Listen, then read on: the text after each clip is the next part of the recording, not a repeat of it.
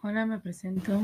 Nosotros somos el equipo F y hoy les vamos a hablar sobre el proceso de sistemas productivos. Un sistema de producción consiste en insumos, procesos, productos y flujos de información que lo conectan con los clientes y el ambiente externo. Los insumos incluyen recursos humanos, trabajadores y gerentes, capital, equipos e instalaciones, materiales y servicios comprados, tierra y energía. En este proceso intervienen la información y la tecnología que interactúan con personas. Su objetivo último es la satisfacción de las demandas. Para saber qué es un proceso de producción es necesario atender a sus etapas. Cada una de ellas intervienen de forma decisiva en las consecuencias del objetivo final, no que no es otro que la transformación de los productos y o servicios con el fin de que estos puedan lograr la satisfacción del cliente, cubriendo las necesidades que se extraen de su demanda mediante un producto o servicio. Podría hacerse de la existencia de tres fases en todo proceso de productividad. Uno, acopio, etapa analítica. Esta primera etapa de las materias primas se reúnen para ser utilizados en la fabricación. El objetivo principal de una empresa durante esta fase del proceso de producción es conseguir la mayor cantidad de materiales prima posible al menor costo. En este cálculo hay que considerar también los costos de, de transporte y almacén. Es en esta fase cuando se procede a la descomposición de los materiales prima, primas en partes más pequeñas. Además, en esta primera fase, el gerente o jefe de producción indicará el objetivo de producción que se tiene que conseguir, algo muy a tener en cuenta la mayor a la hora de realizar el acopio de la, materia prima, así como de todo el material que se necesitará para realizar la corrección productiva. Segundo, producción, etapa de sistema de síntesis. Durante esta fase, las, las materias primas que se recogieron previamente se transforman en el proceso real que la empresa produce a través de su montaje.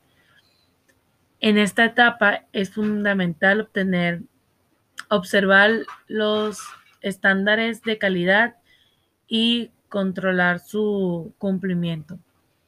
Para que esta fase salga según lo previsto y se eviten problemas, es necesario hacer un trabajo de observación del entorno de tal manera que se puede anticipar los cambios y se puede trazar un plan de actuación para saber cómo actuar en todo momento para seguir trabajando en pro del cumplimiento del objetivo.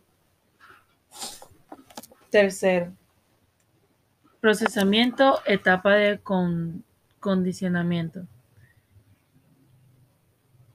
La adecuación de la necesidad del cliente o la adaptación del proceso para un nuevo fin son las metas de esta fase productiva, que es la más orientada hacia la comercialización propiamente dicha.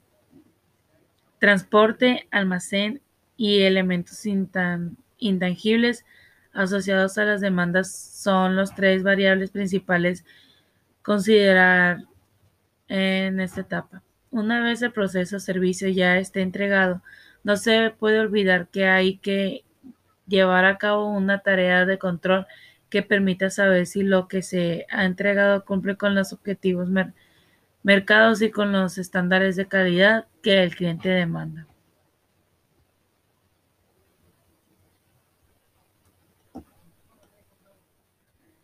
El efecto de la temperatura sobre el formado de materiales.